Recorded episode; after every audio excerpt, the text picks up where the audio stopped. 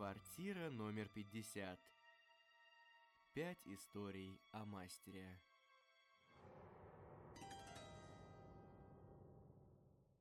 Всем привет! С вами Лиза Скокова. В эфире первый выпуск цикла подкастов о Михаиле Афанасьевиче Булгакове. Этот знаменитый русский писатель родился ровно 130 лет назад, 15 мая. Михаил Афанасьевич был старшим ребенком в семье, а всего детей было семеро – три сына и четыре дочки. Булгаков с ранних лет отличался исключительной памятью и очень много читал.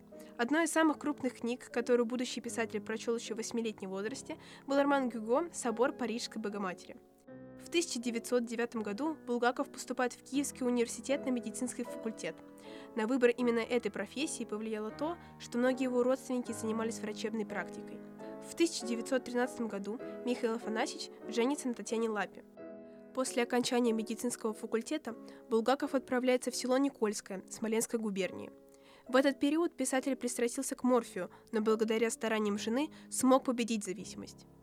Позже Булгаков работает врачом при фронтовой зоне во время Первой мировой войны. В 1920 году Михаил Афанасьевич заболел тифом, поэтому не смог покинуть страну с добровольческой армией. После выздоровления во Владикавказе Булгаков на время сменил врачебную деятельность, что привело к появлению его первых драматургических работ. В 1921 году Булгаков переезжает в Москву.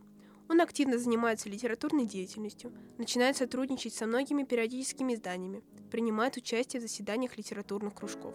После Михаила Афанасьевич вступает во Всероссийский союз писателей, в котором также состояли Николай Гумилев, Корней Чуковский и Александр Блок.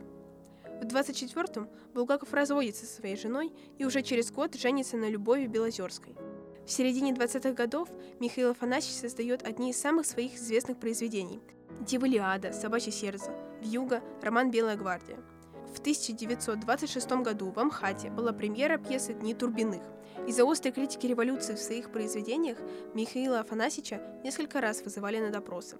Булгакова перестают печатать, его пресса запрещено ставить в театрах. В 1930 году Булгаков лично пишет письмо правительству СССР с просьбой предоставить ему право покинуть страну, либо разрешить зарабатывать на жизнь.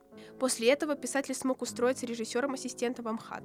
В 1931 году Булгаков расстается с Любовью Белозерской и женится на Елене Шиловской. Михаилу Афанасьевичу, биография которого была насыщена разными по характеру событиями, последние годы сильно не здоровилась. У писателя была болезнь почек, которая передалась по наследству от его отца.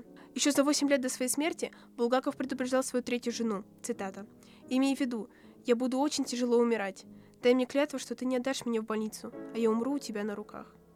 10 марта 1940 года Михаил Афанасьевич скончался. Похоронили Булгакова на Новодевичьем кладбище в Москве. А у микрофона была Лиза Скокова. Всем пока!